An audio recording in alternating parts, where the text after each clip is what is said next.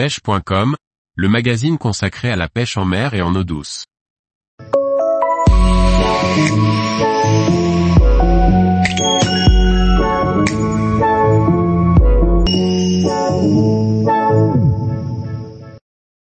Pêche des gros brochets au swimbait, les différentes versions du balam.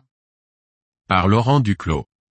Commercialisé depuis 6 ans, c'est à grands coups de gros brochets que la réputation du Balam de Madness s'est construite.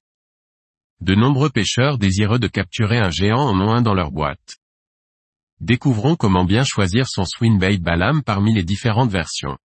Il existe trois versions du balam, une version flottante disponible en deux tailles, 245 mm et 300 mm, et une version coulante disponible uniquement en 300 mm. Personnellement, je choisis parmi ces trois versions en fonction du milieu dans lequel je vais pratiquer. Le 245 mm flottant. Étant la plus légère des trois versions, c'est celle que je vais utiliser dès lors que je vais avoir besoin d'être précis. En effet, avec ses 104 grammes, il peut être utilisé avec une canne de puissance XH qui reste relativement maniable dans la plupart des cas. Ainsi, cela va nous permettre d'effectuer des lancers courts et discrets sous la canne qui seront les plus adaptés, dès lors qu'il s'agit de pêcher de courtes distances sur des postes bien marqués.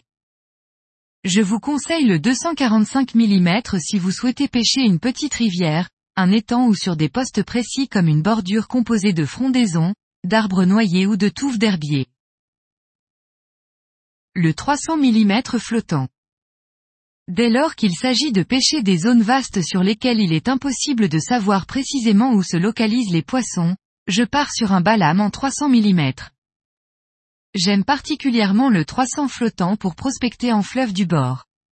Les grands plateaux d'herbier peu profonds sont des postes types sur lesquels on peut prospecter en subsurface. Je vais ainsi pouvoir bénéficier de la silhouette géante de ce leurre évoluant juste sous la surface pour être certain d'être repéré de loin par les gros brochets qui se trouvent dans la végétation.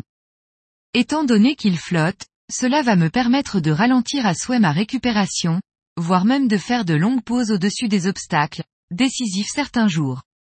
Bien évidemment, cela fonctionne aussi en lac.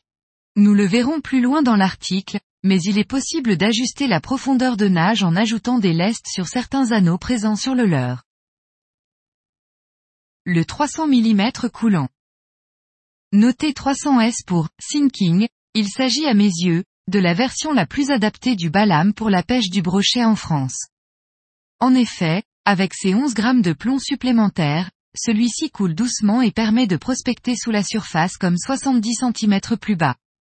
Sur un lancer d'une trentaine de mètres, dans une zone sans courant, et avec une récupération à vitesse moyenne dès l'atterrissage, la profondeur de nage se situe à environ 50 cm sous la surface.